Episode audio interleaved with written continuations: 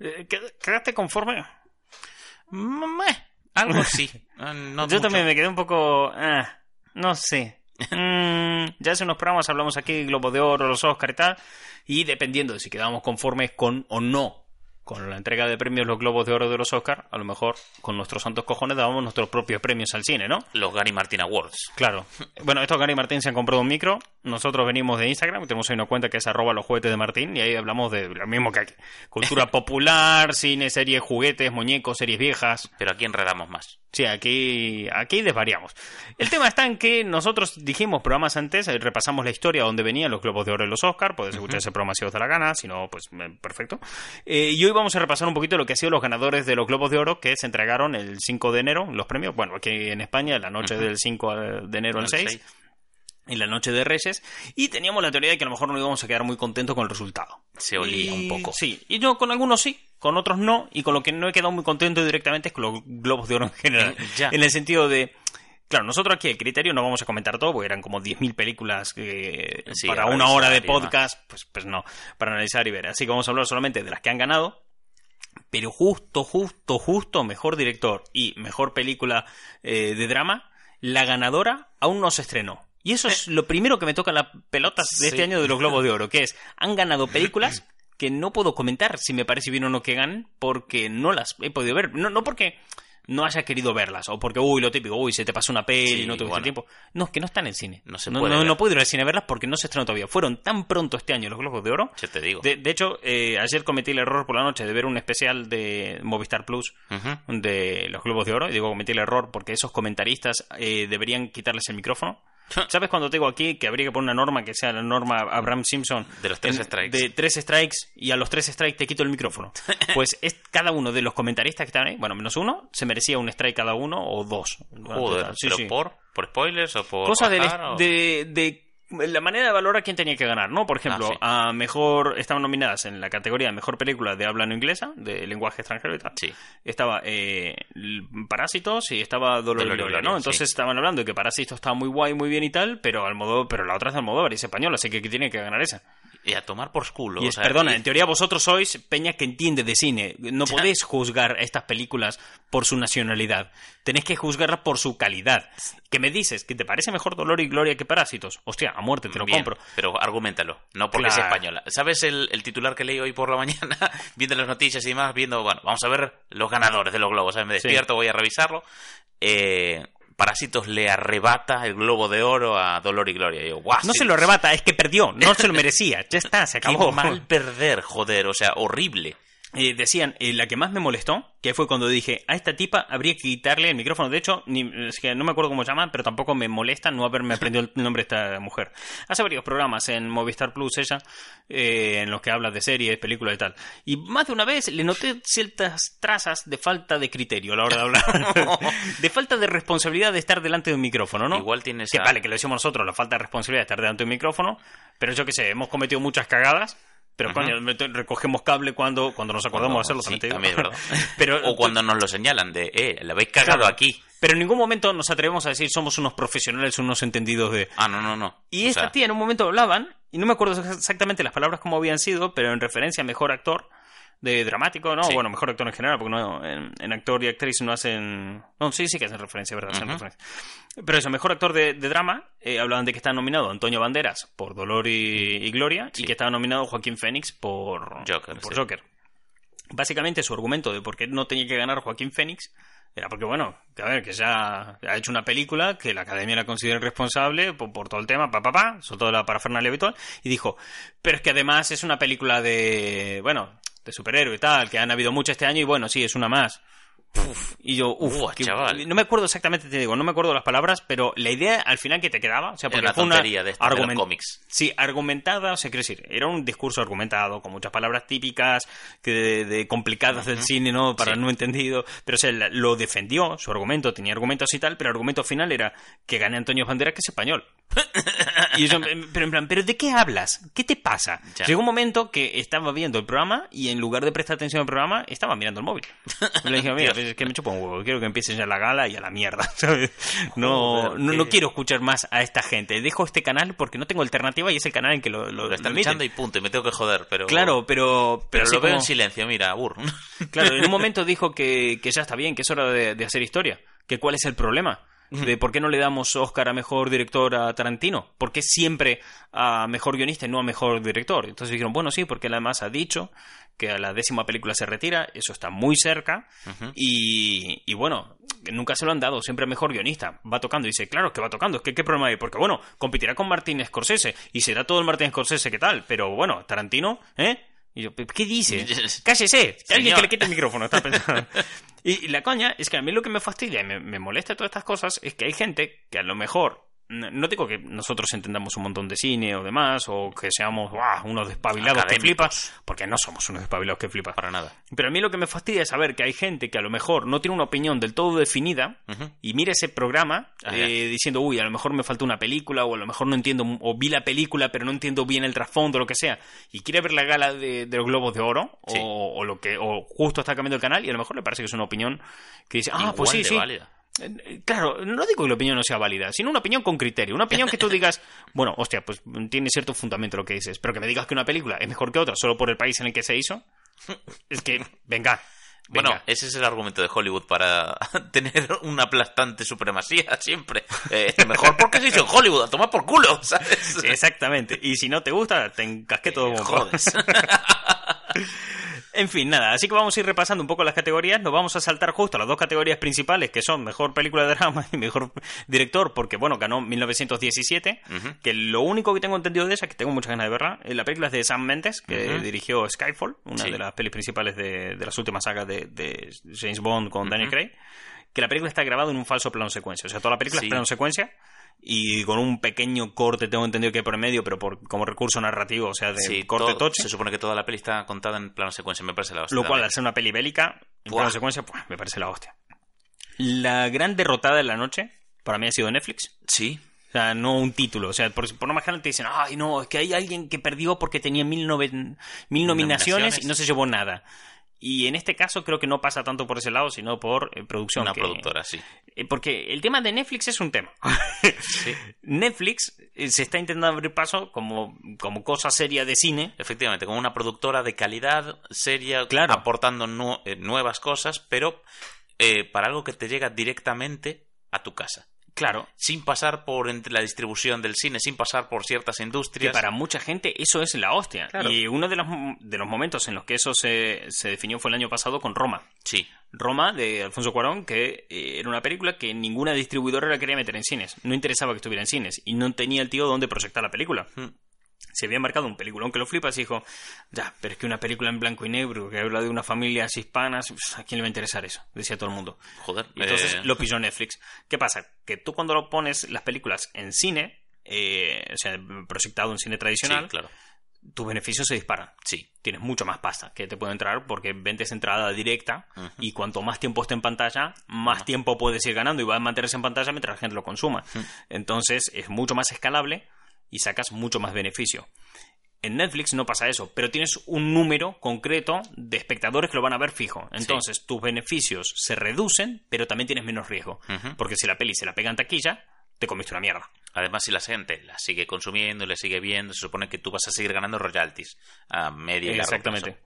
Y después está el otro tema, que hay gente en la Academia de Cine, de hecho en la Academia de Cine, creo que fue la única cosa que estuve de acuerdo con este especial de Movistar Plus hablando de, de los Globos de Oro, que, que decían que, que sí, que parecía que era como que le habían puesto un cordón sanitario a Netflix, la Academia de Cine, porque consideran que una película que, que se estrena y se ve por primera vez en una pantalla que es más pequeña que donde tú estás sentado, palabras textuales de Almodóvar cuando se le preguntó por esto, no sé qué festival, que dijo que no es cine si la película la estás viendo en una pantalla más pequeña que el sitio en el que te sientas, haciendo referencia a verla en el teléfono, pues entonces partiendo de esta base, pues como que no le gusta. No le gusta porque dicen que esto mata al cine, la gente no Sí, ve el que cine. lo, ven como un, un ataque, una intrusión. Lo ven como un enemigo, Sí, realmente a, a lo que ellos hacen y que bueno, que la gente por lo visto no es lo suficientemente lista como para ir al cine y prefieren quedarse en su casa viéndolo en un teléfono.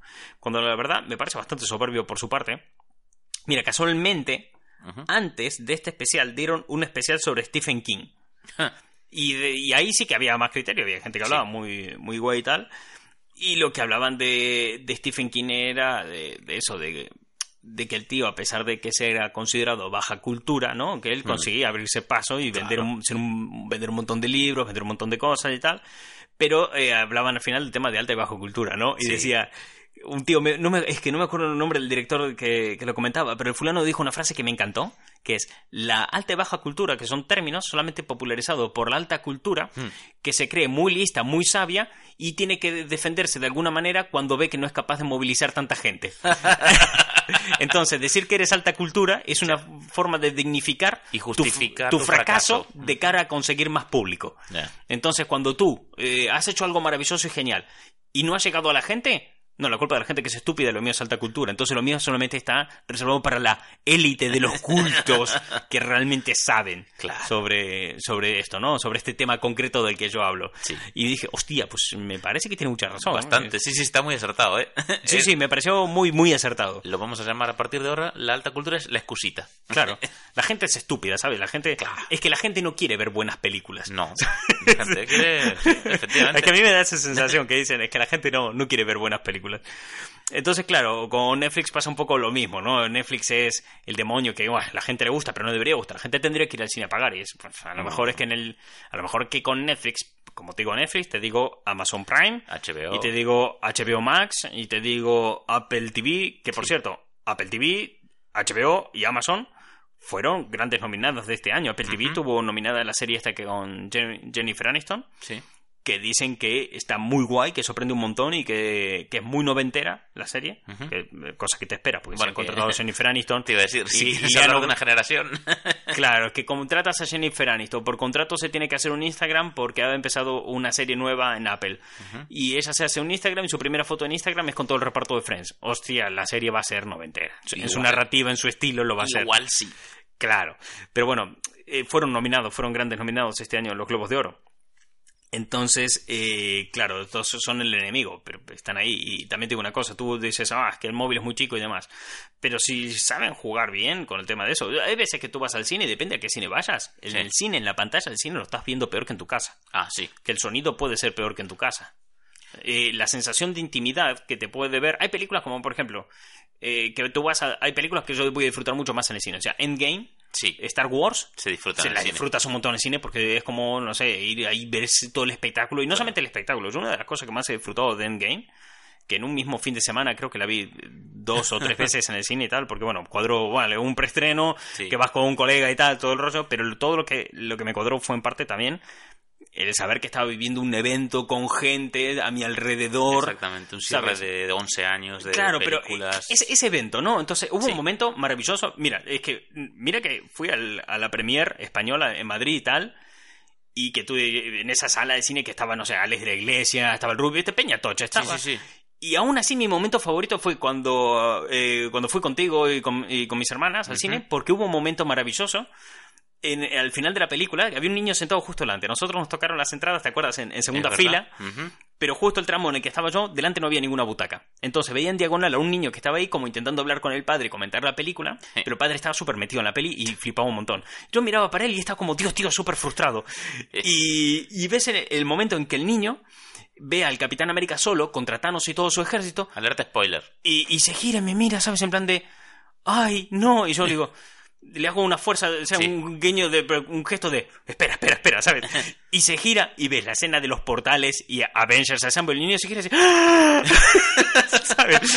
Y a partir de ahí, el niño se viene arriba, el resto de la película, y te juro, fui tan fan, conecté tanto con él, y él se giraba, me comentaba, y yo, vamos, ¿sabes? Haciendo gestos, y en el momento que hace el chasquido, Iron Man, y, y el niño dice, jódete, uva pasa, se gira, me mira y dice, ganamos. Claro, entonces, Fue mágico. claro, esa película, obviamente por momentos como esto, Sí. lo disfrutas más en el cine, disfrutas ir justo el día del estreno, Claro. disfrutas tal, pero luego te pone otra peli, como por ejemplo, eh, no sé, American Beauty. American Beauty yo la disfruto más en mi casa, En la intimidad, sí. en la intimidad o viéndola con alguien, o ves películas, no sé, como... Una peli lenta, una peli que... que, mm, No tanto lenta como íntima, a lo mejor. Exactamente, quizás íntima, pero a mí las de narración lenta me gusta mm, saborearlas en casa, parar, incluso alguna escena volver a verla. Eh, a mí hay cosas que me encanta hacer. Fíjate que Dolor y Gloria, que fue cuando salió toda la polémica esta de Almodóvar y Sí. demás y tal, Dolor y Gloria se estrena en el cine, se la pega, se, se la pegó. Y al poco tiempo, muy poco tiempo después, es- ya está en Netflix. Ya. Cuando Almodóvar había La soltado esta estaba rajando, sí. Y en Netflix la rompió. Lo peta. O sea, lo petó. Y de hecho, la vi en Netflix y la película la disfruté un montón. Y dije, joder, es que esta película la he disfrutado un montón viéndola aquí en mi casa, tranquilo, en el sofá, tomándome algo calentito. Y joder, en el cine yo no sé si lo hubiera disfrutado igual o hubiera conectado igual con la película, solamente porque es una peli muy íntima. Ujú. Mm, Creo que, Ya, no sé, es- el, el 80% de la peli debe ser en la casa del fulano o el 70% de la peli en la casa del protagonista. Y, y ve- conectas, y además tiene un punto en que la película te invita mucho a conectar con el protagonista. Entonces, si conectas con el protagonista, está todo el rato en su casa, tú estás en la tuya, y te sientes, Sí. te lleva un poco. La película consigue conectar muy bien con, con ese punto, y la, la he disfrutado mucho. No sé si lo hubiera disfrutado tanto eh, de, la, de la otra forma. Entonces, es como decir, tío, si esto lo sabes aprovechar, es una herramienta, dejar de ver estas, las plataformas de streaming como el enemigo. No lo son en absoluto, Son y además le dan canal, una zona segura Sí. donde empezar y experimentar y hacer un montón de cosas a nuevos creadores. Y no es ahora somos Netflix porque, bueno, la líder del mercado es la más popular. liderando, sí. Pero, tienes también Amazon Prime, tienes Apple TV, que más Amazon Prime y Apple TV están como locas para meter contenido y apostar por quien sea por sacar cosas, ¿sabes? Disney Plus y también Movistar también tiene la suya que está empezando, pero con contenido de aquí. Sí, Entonces, en- de hecho, en la de Movistar Plus, cuando estaban hablando, hablaban de Netflix y todo el tema. Eso también. Y dijeron, bueno, y el siguiente año, para que te veas el nivel de subnormalidades que decían. Que conste que esto, también aclaro, lo dijeron un poco jocoso, en plan broma, pero decir, no, es que ni siquiera como broma. O sea, estás hablando de cosas que no entiendes, ni como broma, cuaja. Que decían, bueno, que este año Netflix tiene una gran cantidad, es la, la productora más nominada de todas. Y dice, y, y hay que esperar, porque esto es este año. Netflix se está posicionando muy bien, pero el próximo año será el año de Disney Plus. Entonces, el año de los Globos de Oro tendremos, dicen, habrá que ver Disney Plus, que el tío que ha hablado con criterio, que te digo Ya, que, sí. que sí respeto de los que estaban ahí, dijo, hay que ver cómo Disney Plus sale al mercado, cómo compite con este punto de Netflix y en los próximos Globos de Oro en los que ya exista Disney Plus, a ver qué presentan, a ver con qué atacan, a ver con Claro. qué se defienden contra este nivel de calidad. A lo cual otra chica le responde diciendo, jaja, dice, bueno, es que si se va a presentar Disney Plus tendrán que poner una categoría ya solo para Baby Yoda. Y yo, buah, es que ni como chiste te lo compro, Uf, ni como eh. broma, sé que lo has dicho como broma, pero es que no te lo puedo comprar. ya. No, pelotuda. a lo cual otra le responde y dije, bueno, esta vendrá con más criterio. Y le dice, bueno, hay que ver en el poco tiempo que Baby Yoda llega, justo a final de año, y se convierte en el término más buscado de Google eh, en todo el año. Y yo pensando, no, no, No, fue así. no. Tu dato es incorrecto y tu chiste es una mierda. Ay, joder. Eh... Strike. strike, sí, es que te quita el micrófono. Es que, mira, te, lo- te vamos a quitar el micrófono. De, de hecho, mira, apúntame, un strike a, a Movistar Plus. Vale. Hostia, podríamos hacer este año. Estamos empezando el año. Acabamos de empezar, sí. Estamos Bien. en enero de 2020. ¿Podríamos hacer una lista de strikes Sí, sí que de podemos. este año a quién le vamos dando strikes? Ya empezamos a hacerlo, Martín. Mientras Sí, lo estoy y- diciendo, lo estoy apuntando. Y al final de año hacemos un especial de quién se ha comido los más strikes y por qué. Vale, bien. De momento es Movistar Plus. Movistar Plus, por hablar soplapolleses de los globos de oro. Ahí, soplapolleses. Subrayado y en negrita, si puede ser. En- Polleces los puse tres veces. Muy bien, así me gusta. Eh, un strike. Primer strike del año es para esos. Y vamos a hacer el torneo Abraham Simpson. Que por cierto, el que no haya escuchado nunca, no sabe por qué le llamamos Abraham Simpson, es por la mítica frase de Abraham Simpson de yo antes molaba y luego dejé de molar y te va a pasar a ti también. Correcto. Entonces la gente no es consciente cuando ya no está molando y hay que quitarle el micrófono a los tres strikes y no devolvérselo nunca más. Así ya sabe cómo la gente se cuida, de- se lo va a pensar qué hablar. Bien, en fin, vamos a empezar con esto. Eh, ganadores de los Globos de Oro. Aquí están. Bien, eh, vamos a ver con las cosas que sí hemos visto, porque hemos dicho va a ser criterio. Bien, ganadora, eh, mejor actor secundario para una serie. Esta me, me parece muy guay. Eh, para una serie, miniserie o película para televisión. Y a mayores, mejor miniserie y televisión y película para televisión ha sido Chernobyl Sí. me parece una pasada que se la haya reconocido. Me pareció muy guay que estuviera ahí y me da pena que por la propia estructura de los globos de oro de los Emmy no pueda optar más cosas. Porque yo a. Chernobyl se lo daba todo. O sea, le digo en plan de, ¿qué quieres? Toma, te doy a mi colega y te entrego a ti a Chernobyl, ¿sabes? No, joder. Te vas con Chernobyl. Eh, es una serie muy buena, muy cinematográfica. Y me parece. Además está guay porque es una serie que pudo haber jugado mucho a posicionarse en un bando u otro, o Ujú. meterse en los puntos escabrosos, como, no sé, eh, meterse en el punto de, ¡ah, mira, a la gente se le cae la cara! Literalmente, ¿sabes? meterse en ese punto más Sí. gore, porque es fácil. Es, sí, es fácil y hacerlo. Es fácil llegar a eso y, Y sabes que vas a más. Claro, y sabes que vas a impactar a la gente. No, esta, para quien no lo haya visto, Chernobyl es una miniserie de HBO que te narra eh, lo que ocurrió en Chernobyl cuando fue la catástrofe. De, de que petó, petó, hizo pum, y se jodió la central nuclear. y la humanidad estuvo en riesgo de extinción por culpa de esa mierda. De, que realmente de ahí se vio lo frágil que era el mundo. De que toda la civilización se iba a ir al carajo porque además la gente nunca se había enfrentado, la humanidad, nada A igual. la radiación. y no entendían eh, La cómo magnitud. la, la magnitud hasta dónde podía llegar. Y te cuenta todo este proceso de los héroes que salvaron a la humanidad sin que la humanidad sepa que estuvo en peligro de extinción. ¿no? Pues un poco ese rollo. La verdad está muy guay. Y además era fue una, una serie que nadie se vio venir porque además cuando la anunciaron, una serie sobre Chernobyl de HBO, ah, guay. Pero es que los dos directores venían de hacer vídeos, videoclips y mierdas así. Es como, guay, ¿esto que, de dónde salió? Y fue la gran, creo que la gran sorpresa de, Del año. de 2019 fue, fue por ese lado. Así que me gusta que haya ganado, me molesta que no haya ganado más cosas todavía. Eh, mejor actor no ganó, pero entiendo que no la ganará, esta no la he visto, pero sí que vi trozos eh, que me han sorprendido bastante, que es mejor actor de una miniserie o película para Russell Crowe, en La Voz Más Alta, en la cual pues eh, están hablando todos los escándalos que, bueno, se fueron Sí. tapando con Fox News, el... Eh, Me Too y todas estas mierdas Sí. que hubieron de golpe y que todos decían, joder, Fox es un cúmulo de mierda del carajo Ya, tío. pues eh, hablan por ese lado y todo el movimiento que hubo en Hollywood y demás. Y Russell Crowe, eh, te juro, hasta que no vi, hasta que no leí quién era el prota, dije, me suena su cara, pero no sé quién es. Y me pareció que lo estaba haciendo muy de puta madre. Dije, ¿y este actor que es nuevo? y lo fui a buscar y era él y me, me rompió el melón.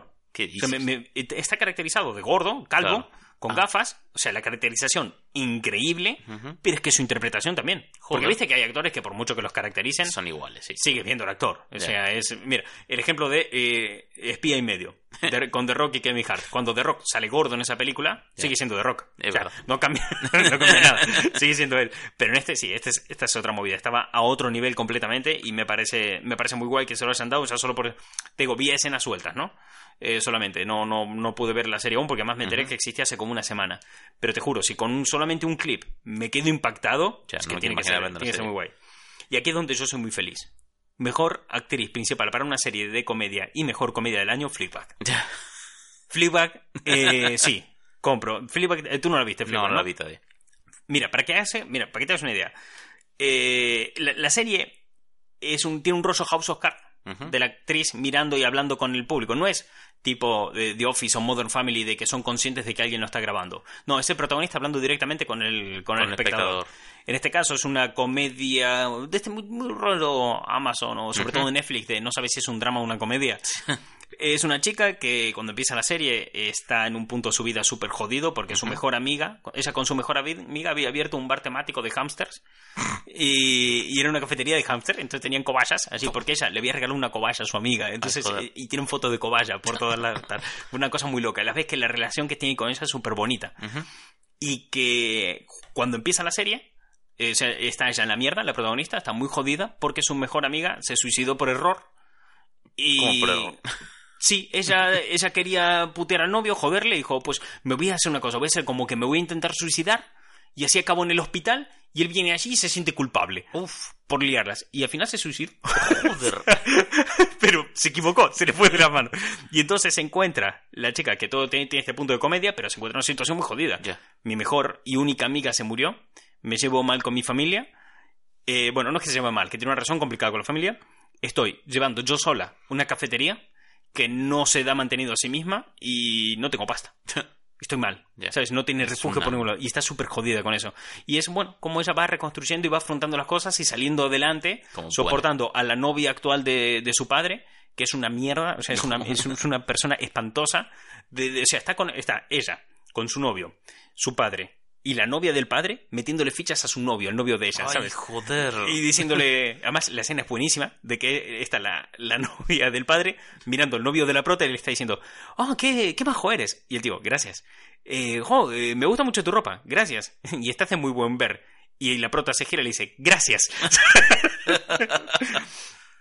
Eh, tiene momentos realmente memorables. Ya te digo, de además, eh, el punto este de que ella esté hablando con, con los espectadores sí. Te convierte a ti como espectador en un personaje de la serie, pero no como House of Cards, de que solamente te van contando de las cosas y... y- Sí, que es un elemento narrativo y ya está. Claro, no, aquí llega un punto en la segunda temporada incluso en el cual se habla de eso, de que ella hace eso y de que ella sí tiene más amigos y están del otro lado. Ah. ¿Sabes? Entonces, eh, pero no la ponen como si fuera una chiflada o que haya un elemento mágico. Es otra cosa. es algo que está ahí. Y... Sí, y funciona muy bien. De hecho, hay otro personaje que le pasa otro, una cosa parecida y es que le persiguen los zorros. y el tío está, es un cura, el que dice es que hay un zorro cerca. Siempre dice que los zorros me persiguen. y está cojonudísimo. O sea, es una relación muy bien montada entre ambos. Y Tienes, había una escena que me encanta, para que veas el rollo de cómo habla con el público, eh, que de hecho esta probablemente la gente que nos escucha lo haya visto, porque Amazon lo usó mucho para promocionar la serie en redes sociales, que ella sale de casa y mira a la cámara y dice, ¿sabes ese día en que sales de casa y te sientes súper sexy y que estás súper buena y Dios mío, te pones ese top que te queda tan bien y, ay joder, ahí viene, y ves que viene un tío en dirección contraria, ¿no? Ah, sí. Y dice, ah, y viene este tío ahí, buf, me está mirando de arriba abajo, es que claro, estoy cachondísima, pf, espero no estar desatando un violador en potencia. Bueno, está bien, a ver qué pasa. Y se cruza con el tío, el tío la mira y dice, ¿qué? Una mala noche, ¿eh? y ella mira avergonzada a la cámara, en plan, déjame. muy buena, muy buena eh, la serie. La recomiendo a todo el mundo. Es de Amazon. Están en Amazon Prime Video la serie. Bueno, eh, es verdad. Eh, si estáis escuchando esto en Evox, os dejamos un enlace para que tengáis ahí 30 días gratis de Amazon Prime. Y, y si estáis en YouTube, pues ahí en los comentarios. Y si nos escuchas en Spotify, pues escríbenos a Instagram y te paso un enlace que no me cuesta nada pasarte el enlace. Y así ya, pues te la ves y de gratis. Bien, sigamos. Eh, iba por. Ah, sí, mejor. Es que es, que es buenísima esta. Bien, vamos aquí. Eh, mejor película de animación. Ganó Mr. Link. Competía contra. la competencia me encanta, porque era. Eh, Toy Story 4, Bien, peliculón. sí. Me parece un peliculón. Muy guay. Frozen 2, la he visto y me ha gustado un montón. O sea, yo me propuse ver las de Frozen y que me gustan las de Frozen, pero al final me he convertido fan de Frozen. me, me encanta. Y aquí una que me encanta de las competencias Entró que era aquí porque. El Rey León. Ya. El Rey León como mejor pelea de animación. ¡Qué huevo! Disney intentó jugar a que era un live action, Sí. intentó colarla como que era de imagen real y al final la metieron en película de animación. Porque joder, es puta animación. Todo puto CGI, joder. Ya hemos hablado aquí un montón de veces en este Ya. programa de, de este tema. Y bueno, es todo CGI, los paisajes son reales, pero hasta por ahí nomás, no sé. El director de Jean Fabio. Y luego está la que no vi, pero tú sí, que es eh, Mr. Link, El origen perdido. Que es la que ganó. Sí, que es la que ganó, la que se premio. Efectivamente. Pues me la vi esta mañana, de hecho. Eh, me gustó mucho. Muy, muy mucho. O sea, es una peli mm, con animación tradicional, ah, pues moñando muñequitos eh, cuadro por cuadro y demás. Esto que te, pues mira, vamos a hacer una escena de un paseo de un ele- de un elefante, que te lo ponen en los créditos finales. Pues esto nos lleva un mes. y dices, uff, eh, es tan fluido la animación, está tan currado y sobre todo mm, los detalles. Está muy ambientada en una época de una temprana siglo XX, no, finales del siglo XIX en Reino Unido. ¿De, Estos- de qué va la peli? pues son unos, eh, la sociedad de aventureros británica, la mítica sociedad esta que salen y yo que sé, encontré pues un rinoceronte blanco y Sí. yo café y tal. De exploradores. Exactamente, de aventureros.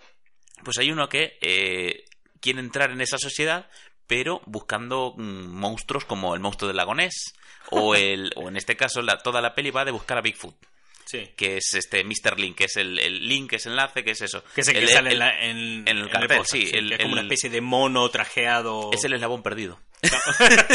es Bigfoot, pero que tiene muchos nombres. Según las tribus es Sasquatch, los lugareños le llaman Bigfoot, pero en realidad es eso, es el eslabón perdido. Y va de cómo este tío deja aparte su ego, que es un poco todo el fulano es, puro ego, el, el aventurero. Que la voz se la ponía Hugh Jackman. Hugh Jackman es el actor. actor. Y bueno, va de Bueno, no, al actor no. Le pone la voz al bueno, al, personaje. al muñeco. Claro, porque he dicho, Hugh Jackman le pone la voz al actor. Obviamente, porque es su propia voz. Se- Hugh Jackman se pone su propia voz. Se dobla a sí mismo, es un curro, tío. Buah, Y lo todos los días. Y lo interpreta que flipa. lo borda. A veces hasta lo ven no dobla Hugh Jackman. bueno, la cuestión es que eh, la peli va un poco... Tiene un mensaje muy, muy potente. Por eso, cuando me preguntaste si mejor que Toy Story 4, yo creo que sí, porque como es una historia nueva, no te viene todo el, eh, digamos, el baje de anterior. Claro, es que a mí lo, lo de Toy Story 4, que a mí me parecía, de hecho, no había visto Mr. Link, pero daba por hecho que ganaría Toy Story 4 porque primero me, me gustó mucho de, de todos los temas que trata. Me Sí. gusta mucho de cómo habla.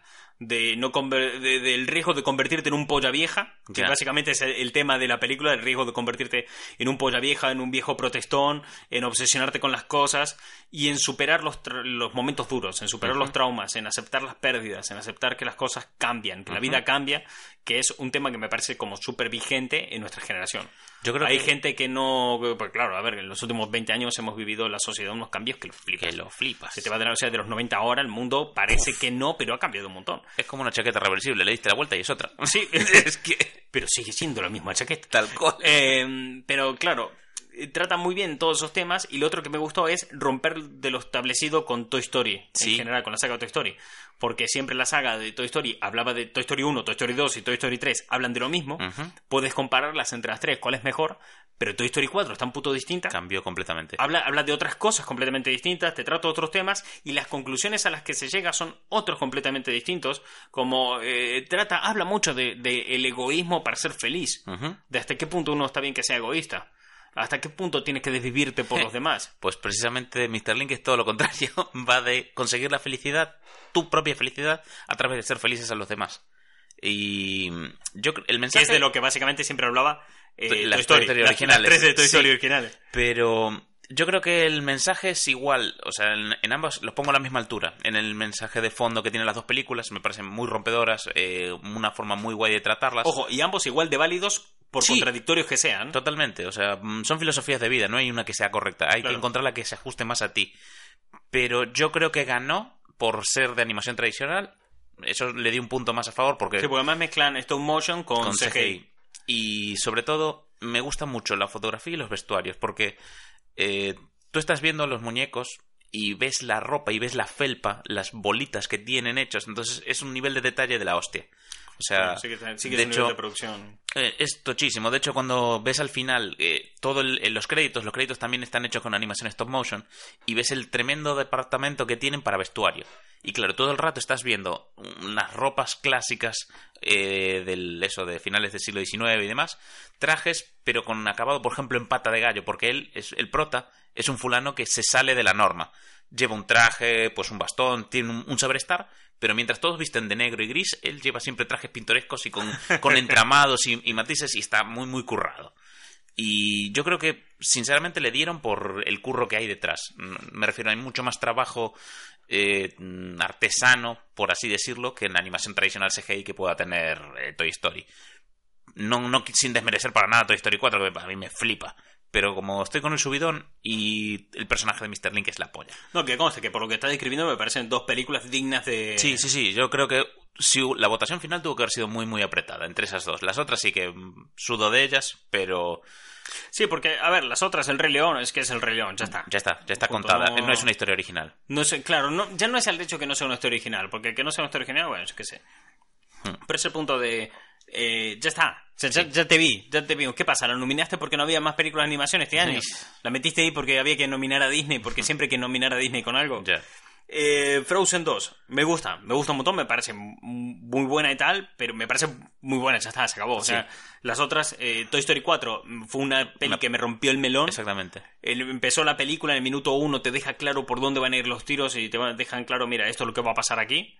Y a, raíz- a mí que va avanzando la película lloré un montón de veces y, y consiguió sorprenderme, cosa que nunca, no esperaba nunca de, de Toy Story. Y sigo diciendo que no quiero meterme más en profundidad de todos los temas que trata por no hacer Sí. spoilers a la gente, porque trata temas muy importantes que me parece súper vigente. Lo digo, para la generación que nos hemos criado entre finales de los 80 y los 90, Ujú. me parece súper vigente todos los temas que, que trata, ¿no? Entonces me parece muy guay. Pero claro, Mr. Link, por lo que estoy viendo, también va muy Eh, Quizás en ese sentido. es menos emocional, o sea, no es tan emocional como, como Toy Story, porque aparte de Toy Story, claro, para mí es muy fácil emocionarme con Toy Story, la llevo viendo desde que soy un niño. En cambio, esta es una nueva historia que estoy viendo mm, con mis 33 tacos. Aún así, es la típica peli que va a ver toda la familia y todos la disfrutan. Porque yo, yo veo unos niños pasándoselo teta con las aventuras que están viviendo y tú como adulto puedes empatizar con cualquiera de los personajes, bien con la chica que les acompaña, bien con el tío que está eh, intentando demostrar que puede formar parte de esa sociedad a la que quiere entrar, o incluso con Mr. Link que es un incomprendido. Eh, pero es muy divertida, o sea, tiene tanto humor y tan bien metido que la, la disfrutas todo el puto rato. Vamos con eh, mejor película de, habla no inglesa, que no podría estar yo más de acuerdo con el resultado, Sí. y es, eh, ganó Parásitos, Es verdad. que llegó en el tiempo de descuento Nadie la vio venir. eh, a última nada. hora, y película buenísima, de Bon Joon-ho, la película, director de, mm, de esta mítica... Ay, ¿Cómo se llamaba? No me sale The ahora. Host. The Host. Eh, la película Parásitos trata sobre una... Es que el título viene tan bien puesto. Sin entrar en spoilers, porque la peli te pega unos volantazos que no te ves venir muchas veces, que está muy, muy bien. Sí, además yo la tengo pendiente, así que spoiler ninguno. Eh, la película trata de una familia que está viviendo muy la mierda. O sea, habla de los temas a tratar de la película en sí son la meritocracia, cuándo funciona y cuándo no, cuán respetable es, cuánto, ¿sabe lo métrico que se queja la gente que respeta la meritocracia que la lleva ahí adentro, ese estilo de sociedad, ¿no? Diciendo los pobres son pobres porque quieren, ¿no? Ah, tal cual. O sea, esa clase de gente, cuán buenos son y cuán malos son. O sea, no, no posicionarte a favor de ninguno o de otro. Sino que y los pues, juzga por el lado de los pobres, las víctimas, que siempre se defiende y demás, hasta qué punto son buenas personas o son malas personas. O sea, también puede haber pobres hijos de puta, lo que te dice la peli, eh, aunque es una putada, ¿sabes? Claro. Entonces, eh, trata de jugar de una manera muy imparcial, juega de una manera muy imparcial la película. Entonces, eh, la historia que trata es de una familia que vive en Corea del Sur, en un sótano, y viven muy mal. Tienen, eh, están todo el rato. De hecho, la primera escena, secuencia de la película inicial, es ellos con el móvil a mano diciendo: Mierda, el vecino puso contraseña wifi. Oh. Y teniendo que ir por la casa con el móvil pegado al techo, que levantan la mano y sin acabar de flexionar el codo, o sea, tocan el techo porque es una casa muy bajita. Uf, Viven en un sótano, claro. eh, buscando señal para ver si pueden mandar un WhatsApp. ¿Sabes? En ese punto. Tienen trabajos súper mal pagados. Trabajan, de hecho, el trabajo que te muestran al comienzo de la peli es que trabajan doblando cajas de pizza. Mm. Tienen problemas de que viven en una zona donde siempre hay un borracho que les mea en la puerta, eh, mea ahí en la calle. Pero claro, ellos viven en un sótano y la única ventana que da da justo donde cae la meada de los borrachos. Oh, Viven muy mal, muy Dios. mal. Entonces, claro, esa es la típica. en La película ya te pone en ese punto de que la extrema empatices- miseria, sí. Claro, que empatices muy fuerte con ellos, pero a la vez de que empatizas muy fuerte con ellos, eh, te están dejando claro el punto de decir, vale, pero aquí vamos a ser objetivos, vamos a decir las cosas buenas que tiene la gente y las cosas malas. Entonces, un amigo del, del hijo de la película, o sea, del hijo de la familia protagonista, le dice, oye, mira, tengo un trabajo para ti. Dice, mira, tengo una chica que a mí me, me gusta mucho, eh, vive de una familia de alta clase, o sea, están forradísimos, Sí. Eh, y yo me tengo que ir y soy su profesor de inglés. Yo estoy pilladísima, por, pilladísimo por ella, pero no puedo salir porque aún ella es pequeña y tal. Entonces, yo cuando vuelva de mi viaje, quiero estar con, con ella, me voy a declarar y tal. Entonces, no le puedo confiar a, a nadie este trabajo en quien yo no confíe. Porque al primer tío que se meta en la casa le va a meter ficha. Y yo no quiero que nadie le meta ficha porque yo estoy enamoradísimo de ella. Dice, ¿le puedes dar clases tú de inglés? Dice, pero yo no tengo título, no tengo nada, me han rechazado varias veces en la universidad. Dice, no te preocupes, son un poco ingenuos en la familia, la puedes colar. El tío falsifica unos, docu- unos documentos para entrar y de- como profesor de inglés Y consigue el curro. y consigue el curro. En el momento en el que él se consigue el curro y consigue entrar, ve una oportunidad de negocio que flipas Buah. y entonces empieza a colar a toda la familia a vivir allí Hostia. a trabajar allí, quiero decir, todos a trabajar allí. Entonces, entra el padre, entra la madre, la hermana, cada uno para un trabajo distinto y la familia no sabe, o sea, esta familia de ricos no saben que ellos se conocen familia. entre sí. Hostia. Ese es el punto de parásitos, ¿vale? Por parte de los pobres. Entonces te dicen, eh, y la película juega mucho con el rollo de, ¿te has fijado que si hubieran aplicado todo este talento, esfuerzo y dedicación a otra cosa, ya no serían pobres? Fue un poco con esto. Pero a la vez está el otro punto de parasitar, Claro. que es la familia está de ricos que no pueden vivir sin ese nivel de empleados en casa, porque no saben atarse los cordones solos prácticamente. Entonces te pone el tío rico, Sí. que son una familia de ricos, que son exitosos, que se han conseguido todo sin joder a nadie, de manera legal, han trabajado, esfuerzo y demás, pero son ricos que no hacen tareas sencillas en casa porque no pueden, porque, porque son putos inútiles, porque eh, están tan En- despegados de la sociedad Sí, que en la vida saben vestirse solos, cocinar. o Claro, entonces así. necesitan gente ahí, de que ven que su hijo tiene problemas y no son capaces de ver los problemas que tienen porque no tienen esa capacidad. Entonces, es como el rico necesita al pobre y el pobre al rico y ambos para vivir, eh, viene el tema de parásitos, y cómo la película se va desarrollando todo en esta situación, ¿no? Mm. Eh, entonces la película explora situaciones distintas de cómo, por ejemplo, un, un día de lluvia para una familia pobre puede ser una catástrofe y para una familia de ricos puede ser eh, una noche en familia perfecta.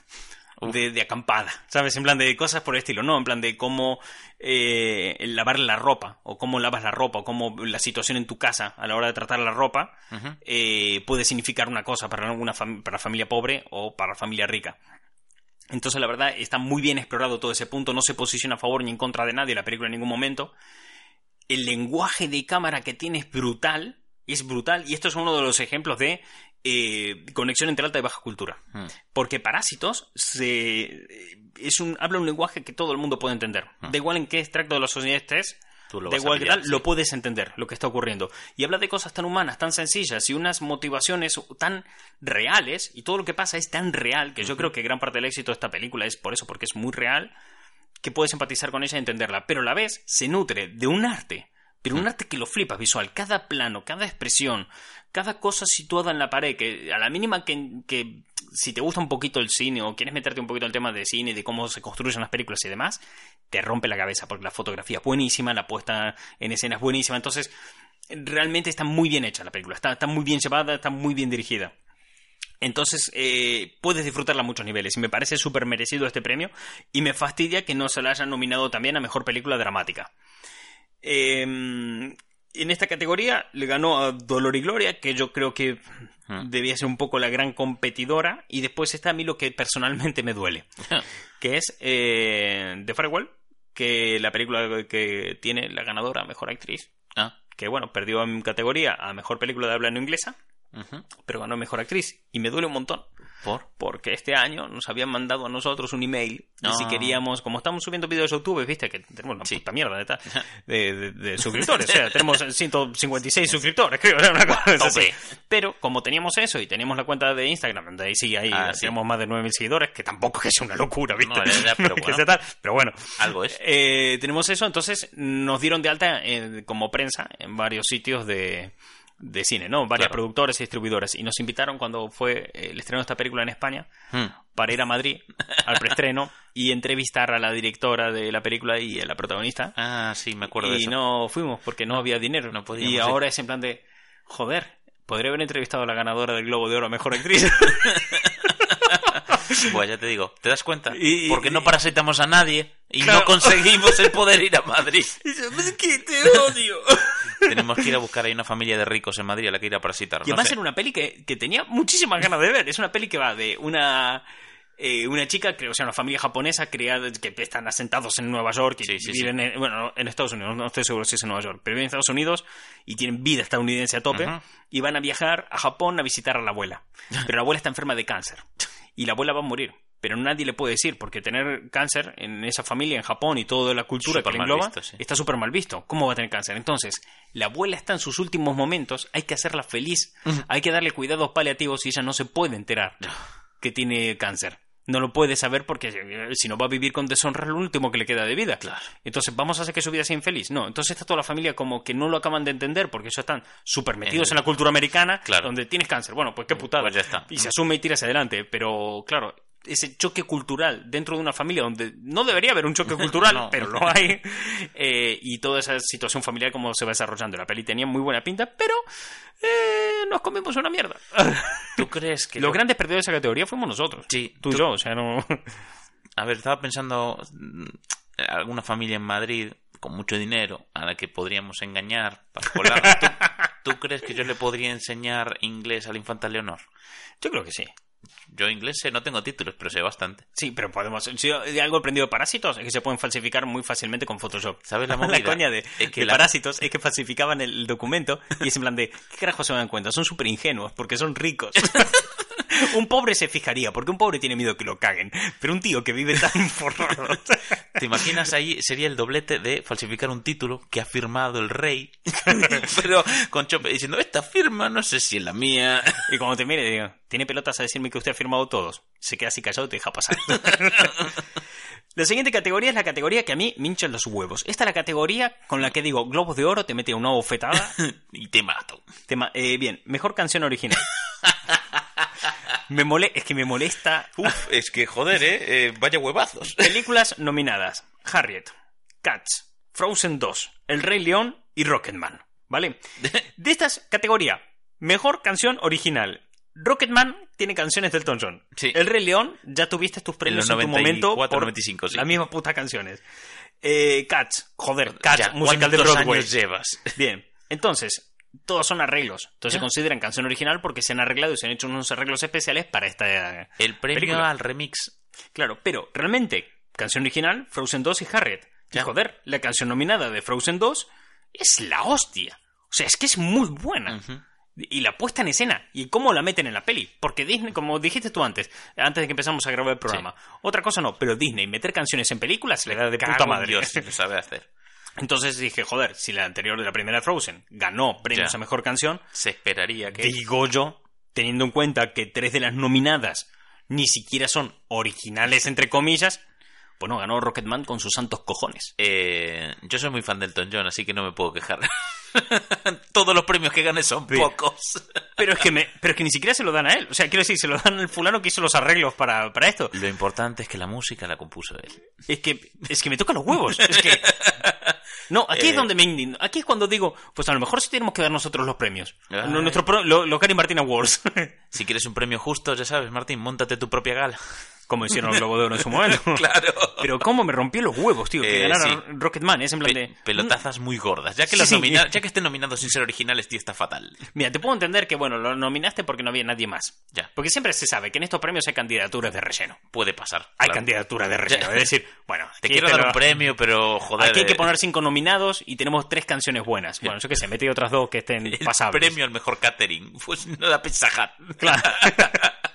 claro, hay, hay- muchas veces con los Oscars sabes quién, cuál mira, cuando en, Sí. en los Globos de Oro salieron las nominaciones y vi los dos papas nominada a mejor película de drama, dije, esta es porque le faltaba una categoría, se le faltaba una para rellenar y dijeron, bueno, en la gama media, ¿cuál es la mejor película? Los dos papas, pues esta. Para adentro.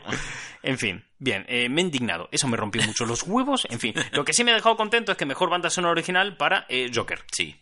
Y la banda sonora de Joker es Brutal. es muy, muy buena. Que conste que eh, las otras, bueno, la de Mujercitas, no he visto la peli Mujercitas, pero sí he escuchado la banda sonora en Spotify y eh, no me pareció para tanto. Eh, o sea, estaba bien, pero ya. Sin más. Huérfanos de Brooklyn, eh, más de lo mismo. 1917 no puedo decir nada porque no he visto ni la puta película, No ni he podido escuchar música, nada. Historia de un matrimonio no es que la banda sonora de Historia de un matrimonio fuera tan buena como tan bien metida. Mm. O sea, está muy bien utilizada, muy bien encajada. Los momentos con música son la hostia. O sea, realmente eh, te meten, te hace que la película sea más íntima e inmersiva y juega un papel clave. Y no es porque sea la mejor banda sonora que haya existido, sino porque está muy bien, utilizada. ¿Qué pasa? Que en este sentido Joker también está muy bien utilizada, Sí. pero a la vez es muy buena. Y la compositora de la banda sonora de Joker es la misma compositora de la banda sonora de Chernobyl, que también es putamente increíble. Entonces me parece. De hecho, ya me vi venir que esta mujer se iba a llevar el- Oscar porque realmente ha hecho un año. eh, El Globo de Oro. real- eh, el Globo de Oro, perdón. No, pero el Oscar también. Yo creo que se lo va a acabar llevando ella el Oscar porque realmente ha hecho un año un año muy bueno y, y gran parte de Joker de, Sí, de es la música. es la música. O sea, gran parte de, de las escenas, esa inmersión que te mete y, y te ayuda te ayuda un montón a, a irte a la mierda junto con el personaje. Sí, o sea, sí, cuando sí, el personaje está, en esa- está bajando en, Sí, en- en- cuesta abajo, sin freno, ¿sabes? De, de me voy a la mierda, de que el Joker dice, bueno chicos, me voy al carajo, nos vemos. en ese momento la banda sonora te acompaña un montón Todo en esa, rato. en esa- o sea, vas notando muchas veces la gravedad de la situación por cómo la banda sonora se está ejecutando. Sí. Entonces me parece, me parece muy, muy guay en ese sentido. Vamos a mejor guion. Mejor guion, Érase una vez en Hollywood. La mítica. ¿Está Tarantino? Pues premio guion a Tarantino. ¿Contra quiénes competía? Historia de un matrimonio, Parásitos, Los dos papas y el irlandés. Del irlandés puedes hablar tú más Sí. que yo, porque tú, en cuestión de guion, A ver, eh, el guion es muy bueno. Ahí normal que esté nominado. A mí lo que me gusta de esa película, o sea, no la he visto aún, Sí. pero me, me parece muy. eh, de un mérito muy guay el guion, de que, claro, la peli dura tres horas y media y te cuenta la historia de un mafioso. Ah. O sea, se puede decir que el guion casi la está contando en tiempo real. Joder, la ya vida te de- digo. tres Sí. horas y O media. sea, eh, de verdad que mm, toda la historia que te narran y te cuentan eh, te engancha. O sea, porque para tenerte tres horas y pico mirándola, sí que genera mucho debate de las pelis se miran todas seguidas. mira- Yo me la vi del tirón porque me parece ese debate una soberana gilipollez. Correcto. Es Porque, una- mira, en el- es que en el programa este de Movistar Sí. También me rompieron las pelotas con eso, porque decían que, claro, como mejor director competía Scorsese contra Tarantino. Diciendo, bueno, a ver, que vale, que compite contra Scorsese. Pero Scorsese ha hecho una miniserie, no ha hecho una película, así que el premio de director que se lo den a Tarantino. Y dije, pero, pero, o sea, ¿cómo puedes tener los santos huevos de por tu micrófono diciendo esta semejante cantidad de soplapolles? Es que tú y yo, mira, que hacemos soplapolles Ya, en todo el micro. rato, por minuto, pero, ¿eh? Pero una cosa, es decir, gilipolleces, como llevamos todo este rato, con más de 40 minutos diciendo su normalidad.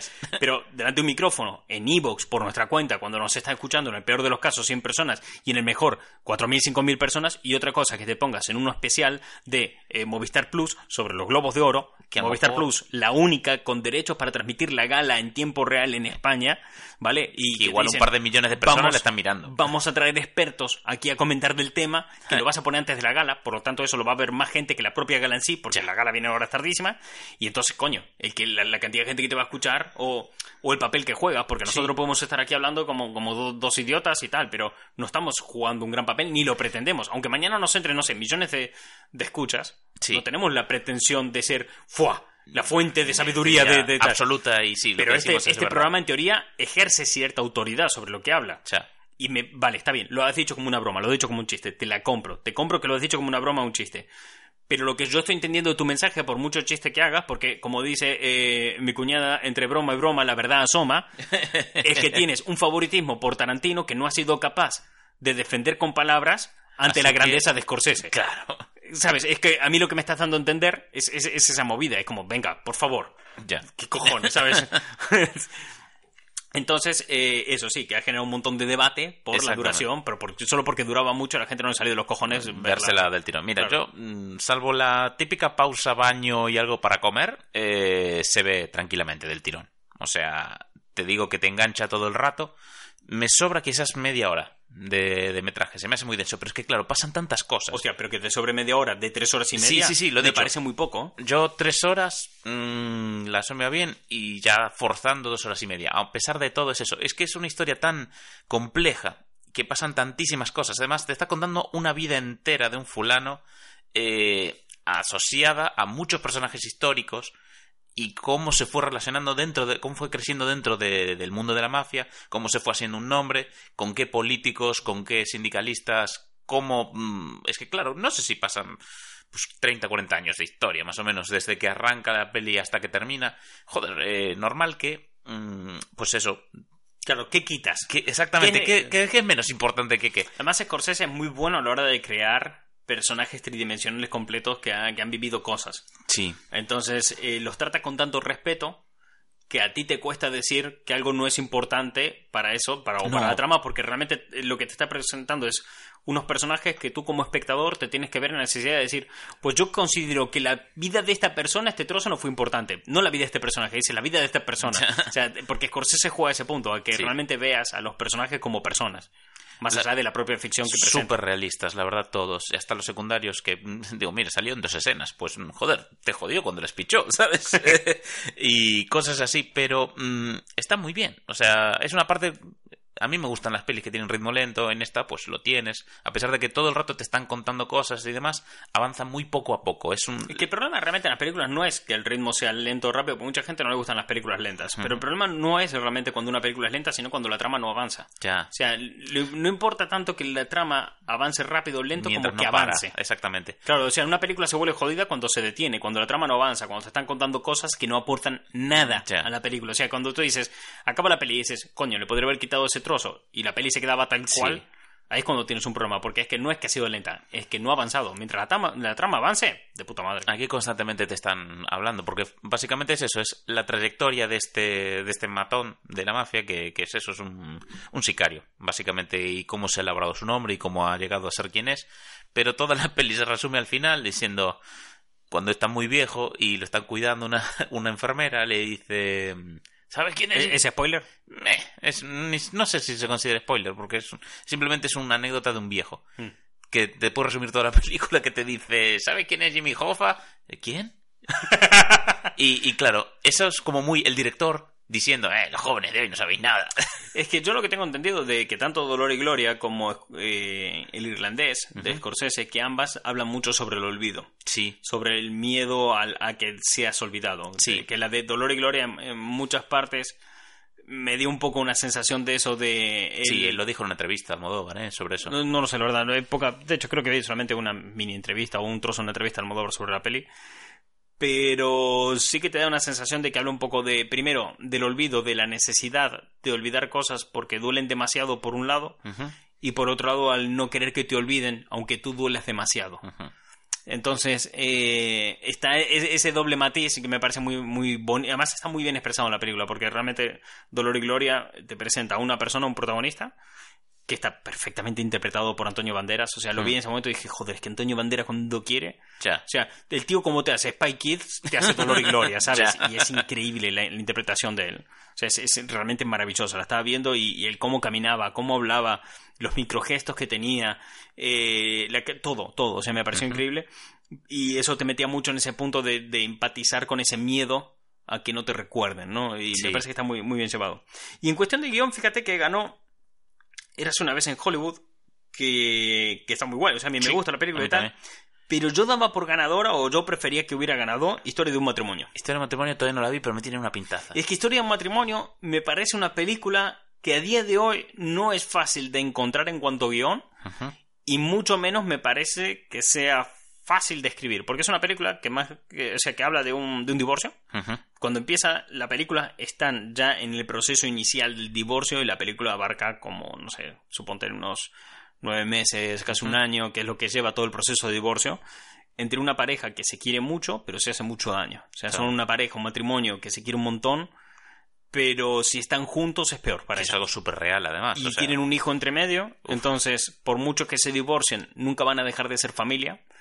Él no tiene más familia que la familia de su esposa, entonces, si no está con ella y con su hijo, no Mm. Está con nadie, claro. tiene solamente su trabajo. Y a pesar de lo jodido que es la situación, porque además la película se vuelve increíblemente jodida a partir del momento que entran los abogados de por medio para, la, para el divorcio Para y todo ese punto, se vuelve muy, muy complicada la situación. O sea, se va complicando y ellos van perdiendo poco a poco el control de la situación muchas veces en cuanto a qué te digo o los rencores que te pueda guardar, ese tipo de cosas. Pero nunca llega a ser cruel. O sea, la película nunca llega a ser el director malo con los protagonistas. De hecho, tienes la sensación de que el guion y la dirección todo el rato los está ropando un montón. Te, te da la sensación de que es una historia que se está contando con tanto mimo y cariño para decirles, estés pasándolo por una situación dura, pero no quiero que sufráis más de lo necesario. Y entonces te encuentras un guion increíble, unas frases buenísimas, frases del estilo de... eh, es que no, esta prefiero no decirlo, porque si Ah, no va a ser vale. un spoiler de la hostia. Pero sí, pero frases muy buenas, frases de, de muy reales, de cosas que se lo está... hecha- Mira, hay un momento en que Scarlett Johansson, eh, está, que es la protagonista de la película, eh, está en sus primeros momentos de no tengo marido Uh, de todo y tal. Y se encuentra en una fiesta y ella está cabreada, sospechando que su marido se ha acostado con otra cuando estaban juntos y con esas mierdas, ¿sabes? Sí. De vueltas y se lía con un tío. Y cuando está liando con el tío, le, lo para en seco porque ella, claro, está con la adrenalina muy a tope, pero a la Claro, vez pero- está como tal y dice, mira, para un momento, es- solamente méteme los dedos. Solamente haz esto, porque estoy poniendo mi vida patas arriba y ahora lo único que quiero y que puedo solamente es esto, ¿vale? ¿Te importa? Y él digo, no. y ella, gracias. Y, y se empieza a liar a saco. Y me pareció tan brutal ese guion, tan sincero, buah, chaval. tan, tan, Sí, sí, sí, tan situación Es- creíble real, Muy creíble. perfectamente interpretada por Scarlett Johansson, Ujú. la escena y, y Adam, Adam Driver, que es el protagonista, que es el actor que hace de Kylo Ren, Ujú. también lo hace increíble. eh, y entonces me, me gusta mucho por eso, porque además me da la sensación que es una película que la ha trabajado mucho el guion. O sea, que el Mm. guion se ha pensado un montón, que ha habido una persona detrás que cuando estaba escribiendo detalles, sí. no lo escribió rápido. No fue como... Hace poco veía el documental de Netflix de las películas que no se hicieron como somos y decían que el, el guionista de Solo en Casa eh, era famoso por escribir películas en un fin de semana. y que el tío en un fin de semana te decía, no sé, no me acuerdo si la peli había sido de él, pero imagínate que en un fin de semana había escrito, no sé, Los Goonies, a tomar por culo, ¿sabes? que no demerezco su, No, su su trabajo, mérito, ¿no? pero- Pero sí, su mérito y todo el tema, pero... eh, Sí, no sí me lo que- compares, claro. pero sí que noto aquí que es una persona que, se ha, cuid- que ha cuidado cada diálogo, cada escena, que se ha tomado su tiempo, que la ha revisado, que la ha remirado, que lo ha consultado con personas y demás, y me ha gustado mucho eso. Realmente vi un cariño en ese guion que no. Un cariño y un amor, a pesar Sí. de que es una situación muy complicada y que te está mostrando una etapa muy complicada de la vida de dos personas que se quieren mucho, pero se hacen mucho daño y de una manera eh, descontrolada y además sin perder intimidad. Tiene un momento de, de que cuando ya están metidos en el proceso, jodido y demás, y que se están ya turnando para cuidar al hijo de esos, ¿no? Con, bueno, el fin de Sí. semana tú y tal. eh, tiene un punto en el que ella llama por teléfono porque la puerta de la casa se le jodió está atascada y no la pueden cerrar. Entonces él va hasta allí con el niño y, y el niño ya está, está arde, se está quedando sopado. Y, ella- y él llega, se pone a mirar los aparatos, ya digo, él no tendría por qué ir, está en este proceso de divorcio. Sí. Las cosas se están volviendo muy jodidas, hay abogados de por medio, todo es muy chungo, pero no así va. Y cuando él está allí, hay un momento muy íntimo entre ellos en que ella le mira y le, y le toca el pelo y dice, ¿qué son estas greñas? Le dice, no, pensaba ir a la peluquería dentro de poco. Y ella siempre había sido quien le cortó el pelo a todos en la casa toda la vida. Claro. Y ella se queda y me dice, anda, ven. Y le el corta el pelo. Y justo cuando acaba esa escena en que le corta el pelo, ves ese momento de él sentado con la toalla puesta, sin camiseta, y cómo le va cayendo el pelo y demás. Y se acercan a la puerta y ves cómo van cerrando la valla y la mujer queda de un lado y él con el hijo queda de otro. Oh. Y queda súper poético porque te marca muy bien las distancias Sí. o el muro que ha crecido entre ambos, pero el cómo se miran y todo lo que han vivido hasta el momento te deja muy claro que son familia igual y se siguen queriendo, aunque no de la misma manera. Y necesitan estar separados. Y me pareció muy, muy, muy bonito, muy difícil de hacer, y yo daba por hecho que iba a ganar esa peli. ¿Qué pasa? Que eh, eras una vez en Hollywood, también tiene un guion muy bueno, tiene diálogos muy buenos, Sí. y habla de muchos temas muy actuales en el cine, ¿no? O sea, te habla de muchos temas del palo de cómo las series o la televisión muchas veces tiene más calidad que el cine y todo el mundo la empieza a consumir más, como amenaza, como la gente en Hollywood se encubren uno entre unos a otros Sí. con cosas súper jodidas. Te hablan de cómo las estrellitas nuevas a veces se pasan de listos. Eh, te hablan de, de un montón de cosas que, que sí que está muy guay, que es muy interesante, pero por el propio tratamiento del guion y cómo se desarrolló, daba por ello que eh, Historia de un matrimonio tenía que ganar, tenía que ganar por tal. Pero al final se lo llevó Tarantino, entonces tampoco creo que sea un mal guion, o sea, tampoco creo que no sea un premio merecido, pero contra Historia de un matrimonio, hostias, y, y que conste que Parásitos también estaba en esta categoría. Y Parásitos tiene un guion muy, muy bueno, pero creo que no es lo que más destaca en la película. Claro. O sea, de la misma manera que te digo que el guion es lo que más me destaca, con diferencia, de Historia de un matrimonio, en Parásitos no, No es lo más. Creo que más la, la narrativa visual Sí. o la puesta en escena o todo eso que el- o, o el- la fotografía muchas veces que te convierte en la película en lo que es, que el propio guion en sí, que no es mal ojo, me parece Pero muy bueno. no Pero sí que me quedé un poco cortado con que no ganara Historia de un matrimonio porque realmente me parecía un guion eh, que tendría que, que ser reconocido. Bien, y ahora ya vamos a la última categoría, porque luego, claro, nos toca ir ya la de mejores películas, pero no las hemos Sí. visto, porque no se estrenó. ¿Por qué Eh, fueron tan pronto este año los Globos de Oro? Me cago en Dios. Por joder. Por joder, en fin. Bien, eh, mejor actriz de reparto, eh, por ejemplo, también Historia de un matrimonio. Ese que se lo llevó, que se lo llevó Laura Dern, que para mí era esa mujer. Era la rubia de, de Parque Jurásico y se acabó. No había hecho, para mí, mi cabeza, no había hecho más que más. Parque Jurásico, Parque Jurásico 3. Y de unos años para aquí la estamos viendo como más presente Es verdad. en el panorama de- del cine y tal. Y ha estado, ha sido protagonista en episodio 8 de Star Wars, que era la, esta general que ocupaba Sí. el espacio de Leia y que era una capulla, que- en fin, un personaje Muy un poco raro, sí. Eh, pues, mejor actor de reparto para Brad Pitt, que no lo vi venir. Para nada. no lo vi venir, que, que conste, que no lo hace mal en la No, película. no, no, para no nada, lo lo hace hace bastante nada guay. mal, pero realmente no me lo esperaba. No Sí. me esperaba que se lo fueran a dar a él. Eh, Es que toda la sensación que tienes del personaje que interpreta Brad Pitt es que está todo el rato como fumado y chuleando. Como, sí. Sí, más lo segundo que lo primero, porque lo segundo te parece como un estado natural. Sí. Que conste que lo hace muy, muy guay. Está bordadísimo. De hecho, la escena final de la película, Buah, chaval. todo el peso de la narrativa recae sobre Brad Pitt y lo hace putamente Lo increíble. hace genial. Realmente lo hace muy, muy bien. Y tiene, pues, es que tiene momentazos. eh, el- y- pero también digo, la mitad del personaje de Brad Pitt es el personaje de DiCaprio. Sí. y está muy bien la relación entre ambos y tal, pero aún así, como tanto un personaje dependía del otro, no pensé que hubiera ganado la autoría suficiente como para que... Y además que hay que tener en cuenta que en esta misma categoría estaba nominado contra Al Pacino y contra Joe Pesci, Uf. Del irlandés, que son pesos pesados, ¿sabes? De- Y es que Al tal. Pacino lo bordó en el irlandés. Me parece una, una interpretación de la hostia. Que está nominado contra Tom Hanks. Ya. O sea, quiero decir, eh, bueno, también contra Anthony Hopkins, pero no, no pensé, o sea, realmente no Sí. creía que Anthony Hopkins, porque he visto los dos papas y el de Anthony Hopkins lo hace muy bien, porque a pesar de que es considerablemente más robusto y gordo que Rasinger, que es el personaje que interpreta, porque él- los dos papas habla de esa época justo antes de que Abdicara abdicara como papa y entrara eh, el Papa eh, Francisco, el actual. Y aún así ves, ves a. Rasinger, lo ves completamente, a pesar de que físicamente no está. La caracterización es buena, pero el La equipo de sí, caracterización tiene exactamente. unos límites, ¿sabes? No, claro, la interpretación luego es donde está el peso. Como claro. no le quites mofletes, no sé cómo, claro, cómo lo vas a hacer. Pero sí, ganó Brad Pitt y me parece que está bien. Que, o sea, que me parece un premio, pero correcto. Tampoco Sí. digo, ¡fua! Sí, era para él. O sea, no, no era mi primera opción, tampoco la última, no sé. Yo en esta apostaba por el Pacino, ¿eh? Joder. Habiendo visto también las dos, irlandés sí, sí, y- vi, vi irlandés y vi Italia y apostaba por él, pero... Yo creo que empecé a ganarle más, o sea, que empecé a apreciar más la interpretación de Brad Pitt una vez que veo que le han dado el premio a Brad Pitt y empiezo a pensar, ¿por qué se lo han dado a Brad Pitt? Ah, coño, por esto, por esto y por esto. Sí. Digo, ahora lo entiendo. Bien, mejor, eso fue mejor actor de reparto. Mejor actriz de. Mira, mejor actriz principal de comedia, ya ni lo voy a nombrar porque es Aquafina y me cago en Dios, que la pudimos entrevistar. Ah, en fin, vamos a continuar, si no me enfado. Mejor eh, actor principal, ¿a qué puedes hablar más tú? Eh, Taron Egerton por Rocketman. Eh, peliculón.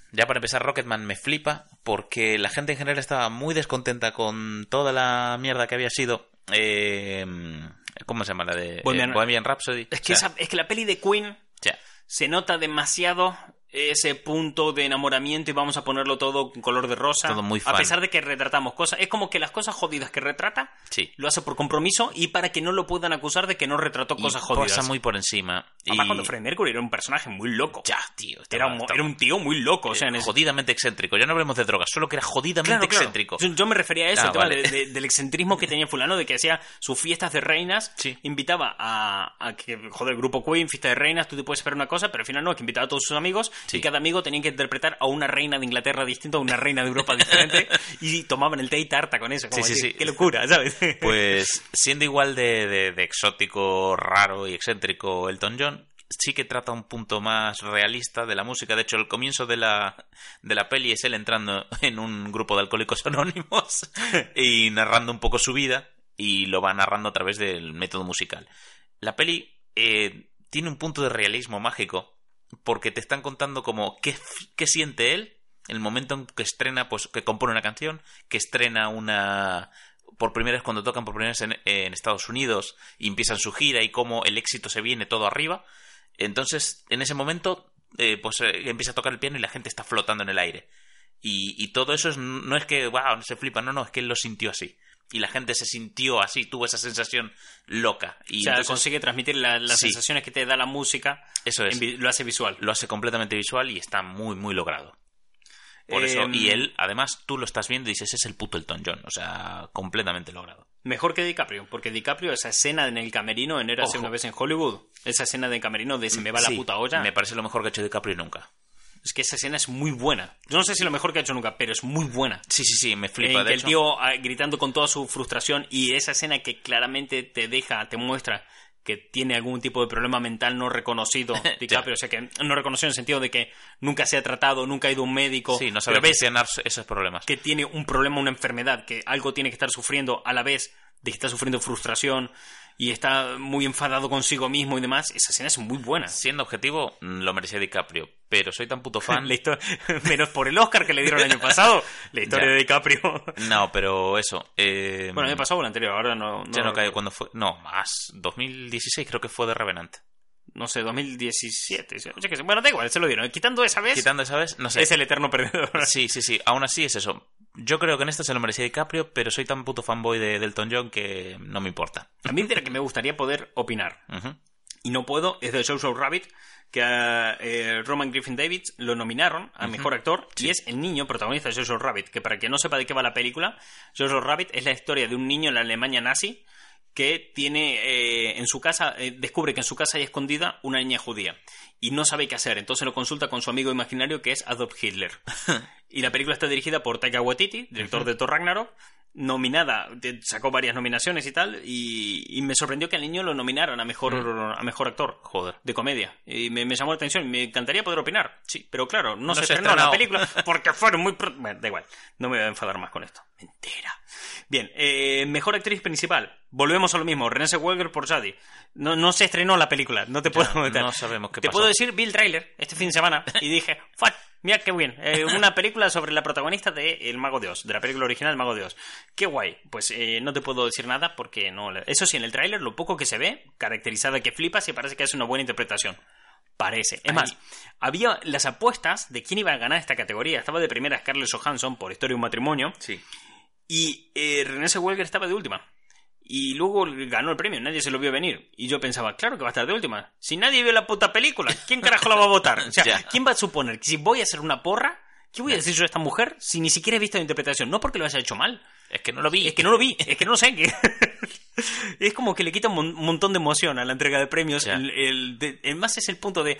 Ni siquiera puedo tener la opinión de otra persona. Ni siquiera puedo meterme en internet y decir, bueno, voy a ver la crítica de fulanito de tal. No puedo, porque nadie la vio. Puta película. En fin, eh, continuamos. Mejor actor principal. Sí, Win. O sea, aquí... Esta sí, aquí es donde estamos contentos. Aquí estamos contentos. Estamos contentos. Como Estamos contentos. Como decían en Pulp Fiction. Eh, Joaquín Phoenix por Bien. Joker. Es que no, mira, eh, en esta categoría, Christian Bale en Le Mans 66. Ujú. Eh, fue muy buena, pero no a la altura. Eh, después, Antonio Banderas por Dolor y Gloria. O- sí, es que tío, lo, es que lo hace. Yo creo que el gran competidor aquí era él. O sea, sí, está muy bien.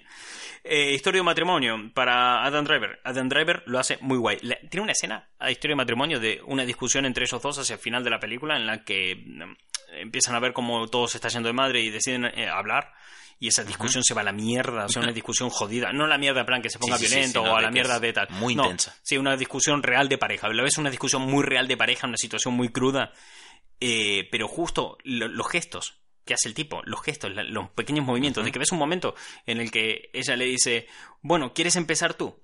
Y él ves cómo coge y se pone el puño en la boca y ves que realmente está aguantando el llanto y se queda callado y la mira y dice, es que no sé por dónde empezar. Uf, Pero todo el momento de no sé por dónde empezar y todo como lo dice, esa interpretación tiene tantos matices que realmente ves a un hombre sufriendo por lo que está viviendo y lo ves sufriendo no solamente por lo que está viviendo en general, que sería lo típico de cualquier actor en cualquier película, sino por esa situación concreta con todo lo que se ha vivido hasta el momento en la película. uf. Y a partir de ahí se viene una, una discusión, una escena larguísima, de- debe ser como, no sé, como siete minutos de película, una cosa así de pa, pa, pa, de discusión súper fuerte, soldándose unas frases durísimas el uno al otro, que es en plan de, Dios mío, es que ambos lo están haciendo muy bien. Y en esos momentos concretos digo, hostia, lo, lo borda, lo borda. Aún así, creo que eh, la de Joaquín Fénix y la de Antonio Banderas son mejores interpretaciones. Y, y que claramente. Y después está, bueno, estaba Jonathan Pierce también por los dos papas, que es el que interpreta al Papa Francisco. Y tiene mucho mérito su trabajo. O sea, quiero decir, no está para ganar y está bien, mención de honor para él. Ujú. Quiero decir, porque realmente todas las escenas que están rodadas en Argentina, en el cual está mostrando como cura así en Argentina y demás, Sí. está muy bien hecho y lo ves que el tío hace realmente un esfuerzo porque eh, la gente de Argentina está hablando eh, en español y lo ves que el tío no habla en español, le ves todo el esfuerzo que hace por, para ponerle el acento y todo demás Sí. y está muy bien. Eh, me parece guay la mención de honor.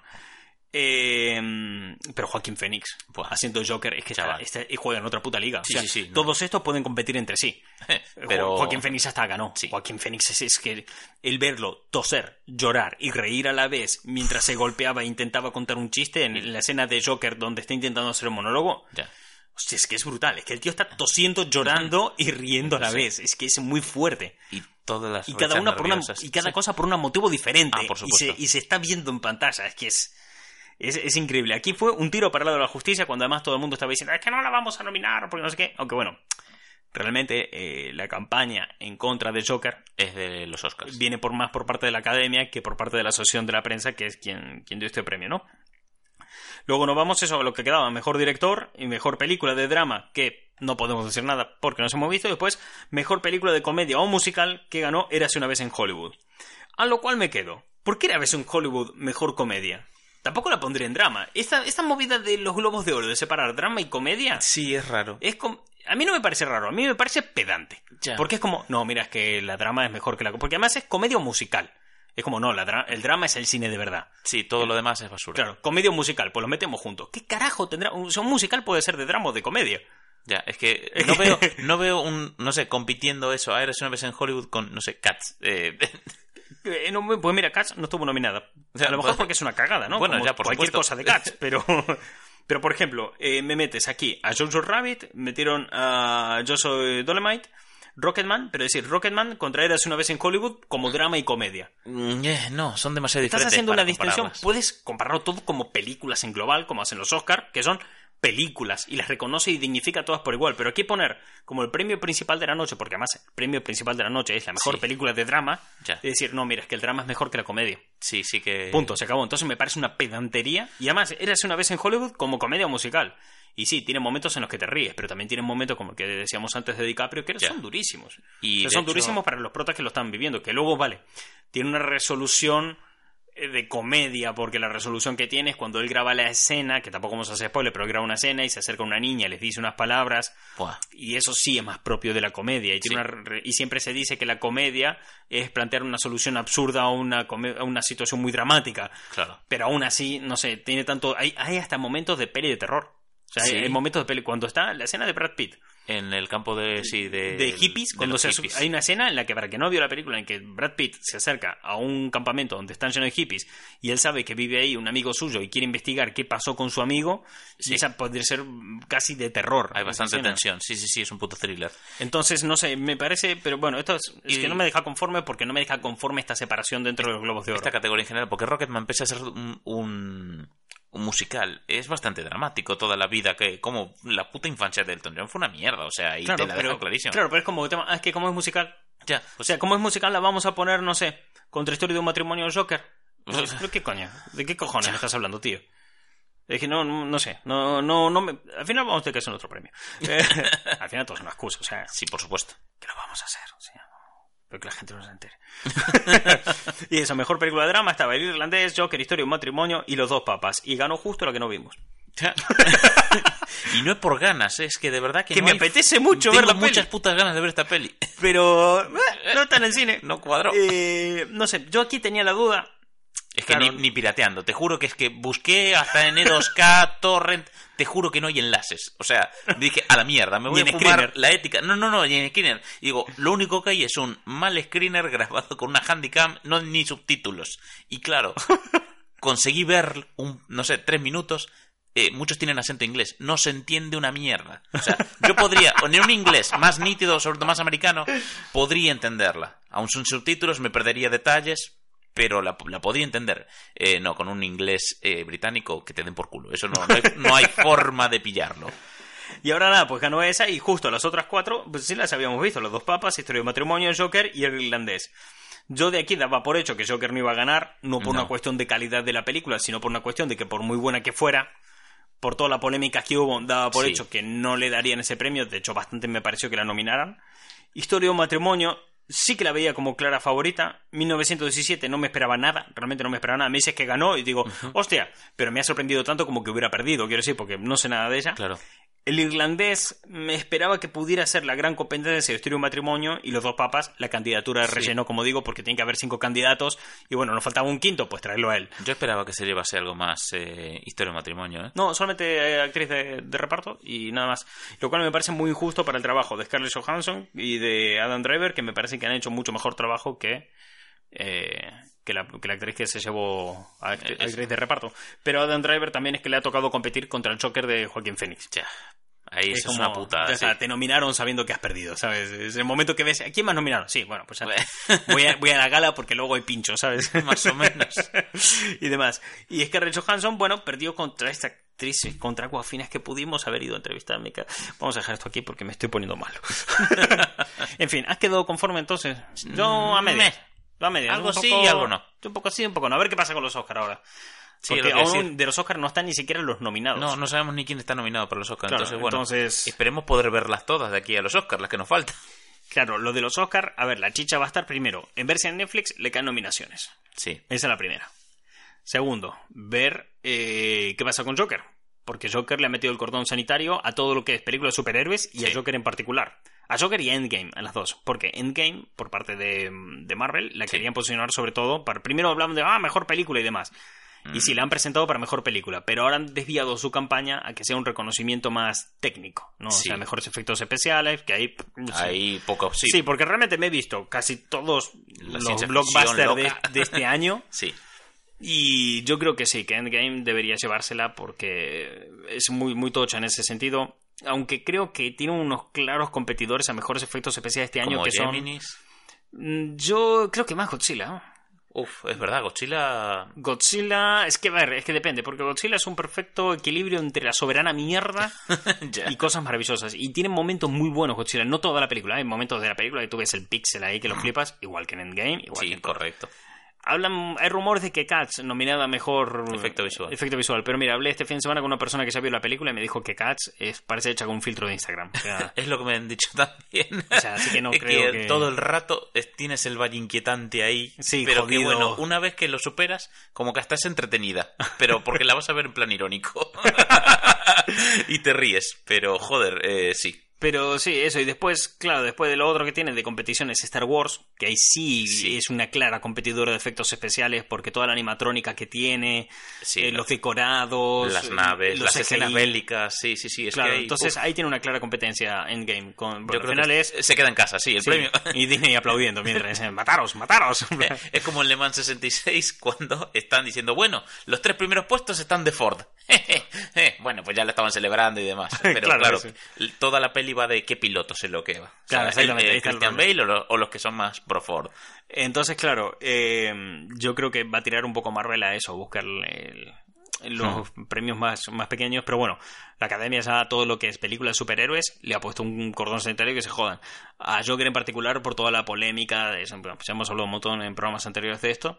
Entonces ahí la, la nominación va a estar la chicha. Es decir, a ver a quién pone y a quién no pone, porque la nominación, como quiten a todos estos, ya se armó la polémica antes de la propia gala, y como los nominen y a mayores se note cierto desprecio o que no llegue nadie a ganar solo por el hecho de quiénes son, porque hay cosas como que me digas, Joaquín Fénix no gana el Oscar. Y dices, hostia, ¿sí quién lo gana entonces? Ya, es que ese es el ¿A quién se lo das?